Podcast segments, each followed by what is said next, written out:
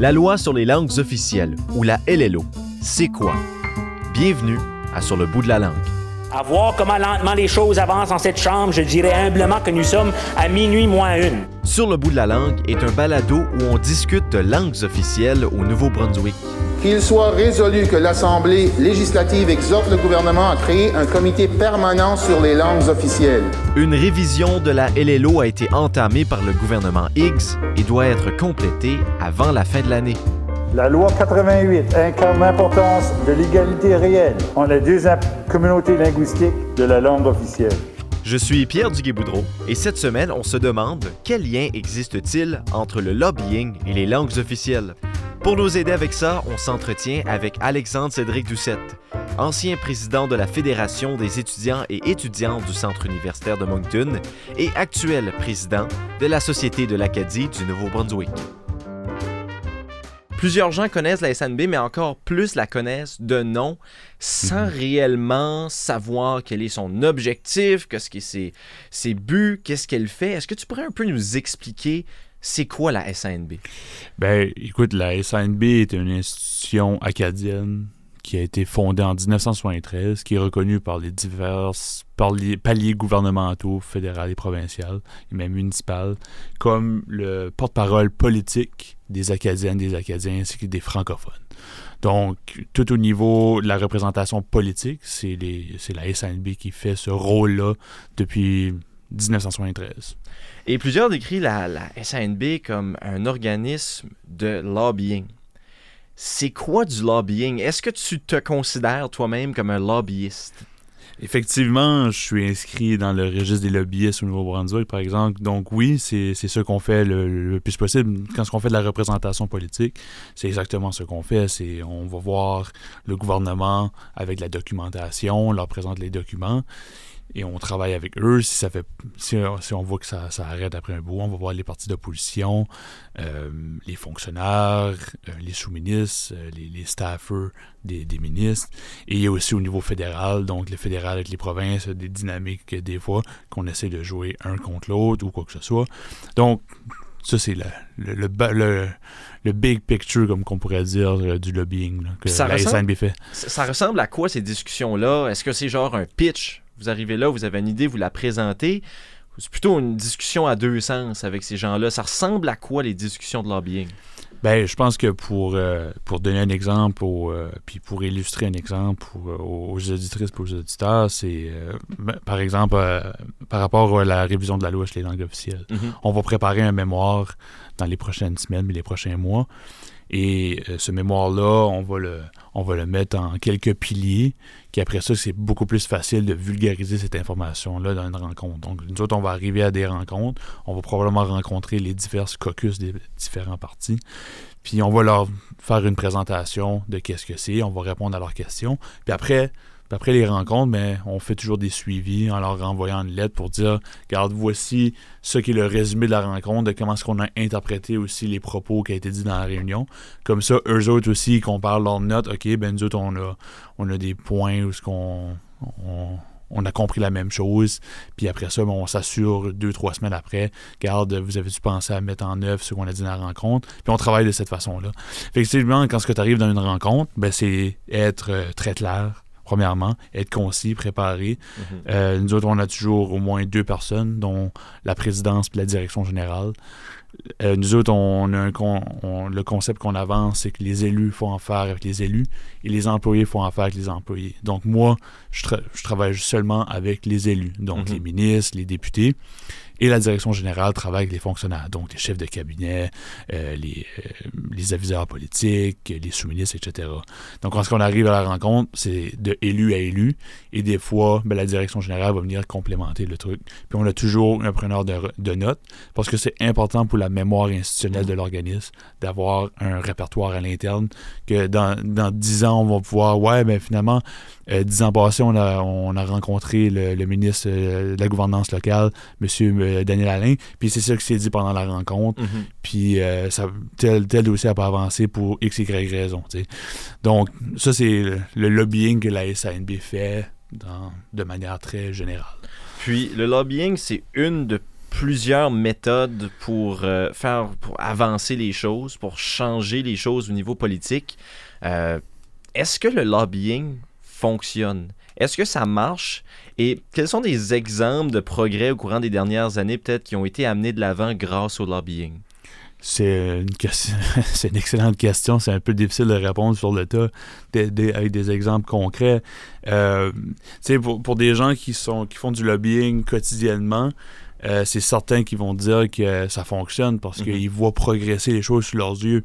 Mais souvent, à l'œil du public, ils voient.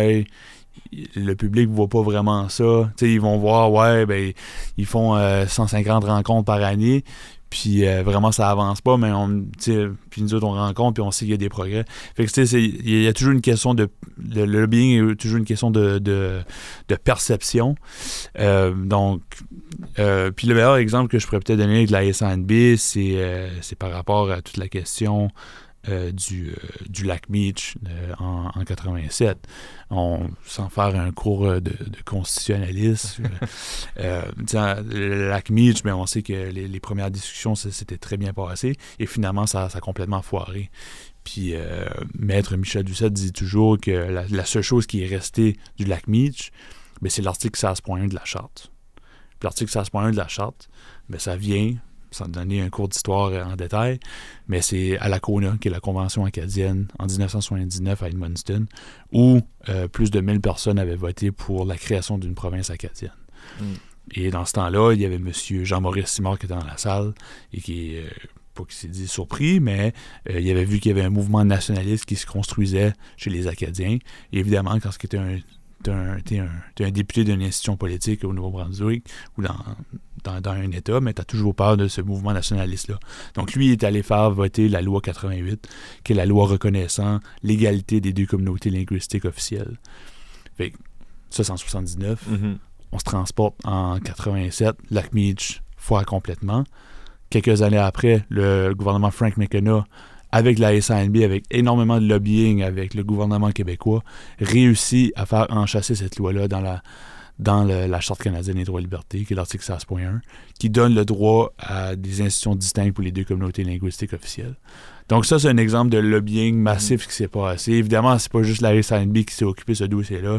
Il y avait plusieurs partenaires importants. Puis il y avait plusieurs personnalités importantes aussi. Mais ça, c'est pour te donner un exemple comment est-ce que le lobbying peut fonctionner. Puis souvent, ben, on n'est pas au courant de ce qui se passe en coulisses. Puis des fois, c'est mieux de même. Parce que mhm.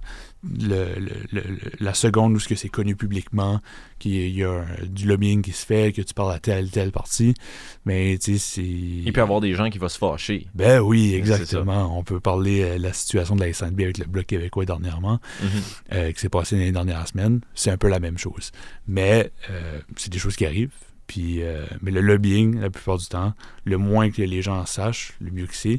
Puis les résultats, mais des fois ça sort au compte-goutte, des fois c'est t'es chanceux puis ça donne un gros résultat très rapidement. Donc ça, ça dépend.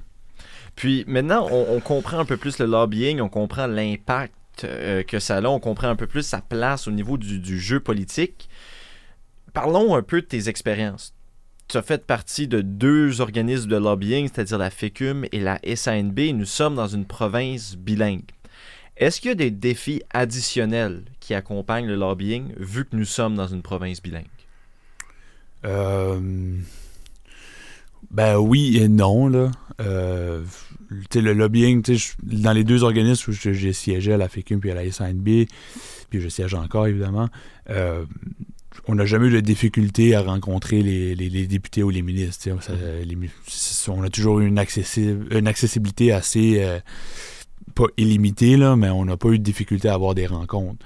Euh, mais au niveau du bilinguisme, c'est certain qu'il y a des tensions. Mm-hmm. Euh, c'est certain qu'il y, a certains députés qui voient la SNB comme un peu le bad guy, la, la gang qui veut diviser puis créer des tensions linguistiques dans la province. Mais vraiment, c'est le manque de volonté politique d'agir sur la question linguistique qui crée ça au niveau, au niveau de la province. J'ai toujours dit que les élus avaient un rôle d'éducateur euh, envers leur euh, population de leur circonscription. Mm-hmm. Puis c'est quelque chose qu'on voit pas euh, dans les dernières années, puis ça a une répercussion sociale majeure dans la seule province bilingue. donc, au niveau de la SNB, puis la, la on n'a jamais eu de difficulté avec ça, mais c'est certain qu'il y a une perception que la SNB, surtout pas la FECUM, nullement la FECUM, mais la SNB est vue comme un, une, institution qui veut juste euh, créer de l'attention linguistique, mais c'est une perception qui est totalement fausse. Puis, est-ce que le fait d'être une minorité linguistique rend la tâche plus difficile ou au contraire, ça donne un plus gros poids? Euh, c'est euh, au Nouveau-Brunswick, c'est il y a un certain poids parce que euh, on est quand même 33% de la population, Mhm. donc c'est quand même significatif. Puis il y a des endroits dans la province comme dans le nord où ce qu'on est très majoritaire, donc euh, il n'y a, pas de difficulté d'assimilation. Mais tu sais quand ce que je, me compare à- avec certains de mes collègues dans d'autres provinces, comme en Alberta ou en Colombie-Britannique, là c'est un peu plus difficile parce que et les institutions, il y en a beaucoup moins. Fait que, là, au niveau de l'épanouissement et du dé- développement des communautés, c'est un peu plus difficile. Mais Ben, justement, dans Ouais. ces provinces-là qui ne sont pas bilingues, le lobbying pour les droits francophones, en, en quoi c'est différent qu'ici? Je ne sais pas si tu as eu la chance de discuter avec des homologues de d'autres provinces pour vous constater un peu les différences. Je- malheureusement, ma réponse va être très limitée parce que avec la COVID, ça fait en sorte que j'ai pas pu rencontrer physiquement mes collègues. Mhm. On, s'est juste rentré- rencontré présentiel. Fait que la comparaison des notes se fait euh, plus difficilement, devrais-je dire. Fait que euh, c'est un peu plus, Je pourrais extrapoler un peu comment est-ce que ça se passe, mais ça serait peut-être intéressant de d'avoir une émission euh, dans les prochaines semaines avec certains de mes collègues qui pourraient être juste là en, virtuel. On prend note, mais euh, au, courant, au courant de tes différents engagements, euh, soit à la FECUM, à la SNB, tu as eu la chance de travailler avec un gouvernement libéral, le gouvernement de Brian Gallant, et avec un gouvernement conservateur, le gouvernement de Blaine Higgs. C'est quoi les différences et les similarités entre les... euh, au niveau du lobbying quand tu travailles avec des gouvernements différents? Ben, la- la- ma comparaison va être un peu difficile à faire parce que quand que je- avec le gouvernement Galant, j'ai travaillé avec la FECUM, fait que Mhm. c'était beaucoup plus sur l'éducation postsecondaire. Puis avec la SNB, c'est vu, j'ai juste travaillé avec le gouvernement Higgs, qui est le- la question linguistique, fait que c'est un peu comparer des pommes avec des oranges. là. Mais au niveau euh, du, euh, de la FECUM, quand on avait le gouvernement de Galant, on avait heureusement eu le- les ministres Donald Arsenault et les ministres Roger Mélenchon, qui étaient très accessibles, puis qui nous aidaient à avancer les dossiers.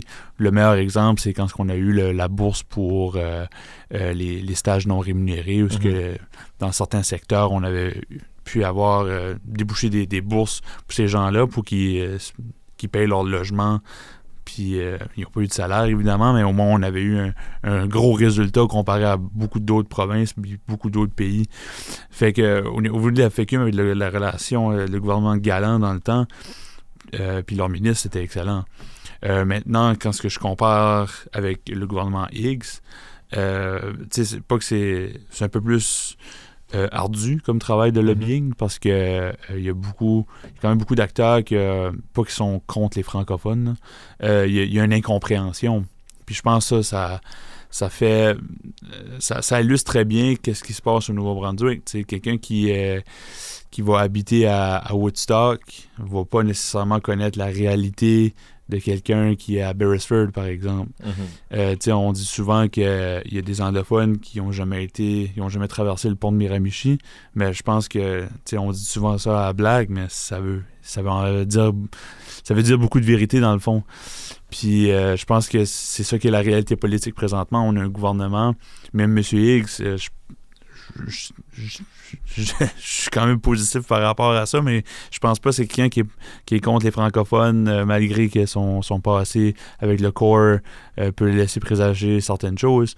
Mais c'est juste que ça rend la tâche difficile. Au lieu d'avoir une discussion tout de suite pour avancer les dossiers, il faut avoir un travail de sensibilisation, d'éducation envers lui et son équipe. Puis, est-ce que la sensibilisation, c'est également un travail pour les lobbyistes? Totalement, parce que des fois, tu peux arriver avec un dossier que tu penses que le premier ministre et le ministre ont été débriefés dessus par leur staff. Mhm. Et des fois, la qualité, pas la qualité des staffers, mais ça fait en sorte que des fois, la communication entre les staffers, entre, entre les employés et les employés du ministre ou du premier ministre, euh, se fait pas nécessairement. Donc, c'est. que finalement, euh, ton, ta réunion d'une heure que tu pensais vraiment avancer dans le dossier, mais tu passes une heure à expliquer le background du dossier. Fait que quand ce que tu arrives à une réunion de lobbying, il faut que tu t'attends à toutes les possibilités. C'est pour ça que c'est important d'arriver très préparé. Mhm. Puis, on voit qu'il y a beaucoup du lobbying qui se fait derrière des portes fermées. Mais il y a aussi une partie de lobbying qui se fait à l'œil du public au courant des dernières années, euh, tu t'es un peu bâti une réputation pour être le gars qui fait beaucoup de plaintes, surtout au commissariat des langues officielles. Ces plaintes-là, euh, quel genre de différence ça amène concrètement euh, dans la vie des gens qui sont concernés? Bien, quand on parle du commissariat aux langues officielles du Nouveau-Brunswick, malheureusement, les, résultats dans les dernières années n'ont pas été énormes parce mm-hmm. que puis c'est quelque chose qu'on voit beaucoup pendant le processus de révision de la loi, mais son pouvoir est très limité au Nouveau-Brunswick, malheureusement. Quand il soumet des rapports puis des recommandations, ben, la plupart du temps, ça va se ramasser sur une tablette, puis dix ans après, mais ça va il n'y a personne qui va regarder ça, ça va être plein de poussière. Mais euh, je, je pense que le, meilleur exemple que, que, dernièrement, puis ça m'a beaucoup surpris, c'est la, plainte que j'ai faite relativement à Alcool NB qui avait engagé un, un tierce parti, qui mhm. était une compagnie de sécurité, pour faire le service de sécurité. Puis euh, dans, la loi sur les langues officielles, c'est très clair que quand une institution comme Alcool NB qui est assujettie à la loi, qui engage une tierce partie qui, qui, offre des services au public, comme les compagnies, la compagnie de sécurité, ben, elle doit s'assurer que cette compagnie-là a des employés dans les deux langues officielles. Mhm. Puis, euh, tu sais, le, rapport, puis le, résultat de l'enquête, ça a été que la, la, commissaire euh, a tapé sur les doigts l'Alcool NB, puis l'Alcool NB a changé le contrat avec la compagnie de sécurité. Puis été surpris parce que souvent, je rencontre des gens euh, partout dans la province, puis je, reçois des messages que depuis ma plainte, effectivement, qu'ils voient qu'il y a plus de gardes de sécurité qui sont bilingues, mais il voit que si que le garde de sécurité ne peut pas parler en anglais, tout de suite, la seconde que la personne va parler en français, le garde de sécurité va aller chercher quelqu'un en français pour euh, communiquer puis respecter les droits, les droits des, citoyens. Fait tu sais, c'est des petits changements de main qui, qui est significatif, mais que je pense que ça, ça rajoute un peu de positif euh, au dossier des langues officielles. Puis, quand on fait une plainte, je donne un exemple comme la plainte euh, de la nomination de la lieutenant-gouverneur unilingue Brenda Murphy. C'est quoi le but derrière une plainte comme ça? C'est quoi qu'est-ce qu'on veut aller chercher? Ben, je pense que, oui, on a fait une plainte au commissariat aux langues officielles au fédéral. Il nous a donné raison. Ben, au moins partiellement raison. Et, mais on, on est devant les tribunaux sur ce dossier-là parce que c'est un dossier très compliqué, c'est un dossier constitutionnel au niveau euh, pan-canadien. Puis euh, il faut comprendre que les lieutenants-gouverneurs euh, dans les provinces, c'est eux autres qui ont le dernier, pas le dernier mot, mais c'est eux autres qui, qui donnent le, dernier OK pour qu'une loi soit adoptée. Donc ils ont un rôle très important. Puis dans le contexte du Nouveau-Brunswick, où, les, lois doivent être dans les deux langues officielles, ben, c'est important que la lieutenant-gouverneur puisse euh, lire dans les, lire et comprendre et communiquer dans les deux langues officielles. Fait nous c'est le processus qu'on s'attaque. Euh, on, poursuit présentement Justin Trudeau et Julie Payette. Euh, et on a hâte de voir qu'est-ce que ça va donner comme résultat, mais on pense qu'on a un, coup, un, cas qui est, qui, est, potentiellement un cas de, de, suprême. Donc, on, suit, euh, on suit les développements. je ne veux pas aller trop dans les détails parce que c'est devant les tribunaux. Euh, donc, ben, le, résultat qui est, demandé, c'est qu'à chaque fois qu'il y a une nomination d'un lieutenant-gouverneur, surtout au Nouveau-Brunswick, c'est qu'on s'assure que le lieutenant-gouverneur ou la lieutenant-gouverneur puisse euh, comprendre, lire et communiquer dans les deux langues officielles. Hmm. Et pour toi qui es dans une position, quand même, une, position assez importante à la tête de, de la SANB, tu as accès à plusieurs moyens justement de te faire entendre. Mais à tous les aspirants lobbyistes qui nous écoutent, c'est quoi les meilleurs moyens de se faire entendre au niveau politique? Ben, c'est, euh, tout au niveau de la crédibilité. Mm-hmm. Euh, la crédibilité d'une personne, puis la crédibilité d'une institution, c'est plus facile de la perdre que de la gagner. Donc, euh, juste le fait de faire du travail sérieux, d'embaucher des consultants, faire des documents qui sont très bien réfléchis, qui, qui reflètent très bien la réalité puis qui, qui donnent des solutions moi, je suis quelqu'un qui, adore les. Tu sais, c'est bien beau de, critiquer, mais je, suis quelqu'un qui aime les, les, résultats. Puis je pense que euh, quand ce que tu te mets à la peau d'un élu à l'Assemblée législative du Nouveau-Brunswick au euh, niveau du, Parlement ou même du Sénat, ben c'est des gens qui aiment avoir des résultats. Ils sont, sont là par service public puis ils veulent avancer les dossiers. Fait que si, si tu arrives puis tu critiques juste sans arriver à des solutions, ça va donner à rien. Fait que faut toujours que tu.